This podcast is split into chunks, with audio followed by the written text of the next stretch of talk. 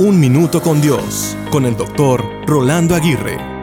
Solo basta mirar algunas de nuestras fotos de años atrás para llegar a la conclusión de que los años no pasan en vano. Algunos se miran y jocosamente se burlan de sí mismos diciendo cosas como, este era yo cuando tenía cabello, este era yo con unos kilos menos, o esta era yo sin arrugas y con un cuerpo escultural. Sin embargo, queramos o no, como dice el dicho, el tiempo nos pasa la factura de cobro. En otras palabras, lo que no cuidamos o invertimos en nuestra vida hoy, nos será cobrado con intereses a nivel personal, familiar, profesional y espiritual. Entonces, ¿qué debemos hacer?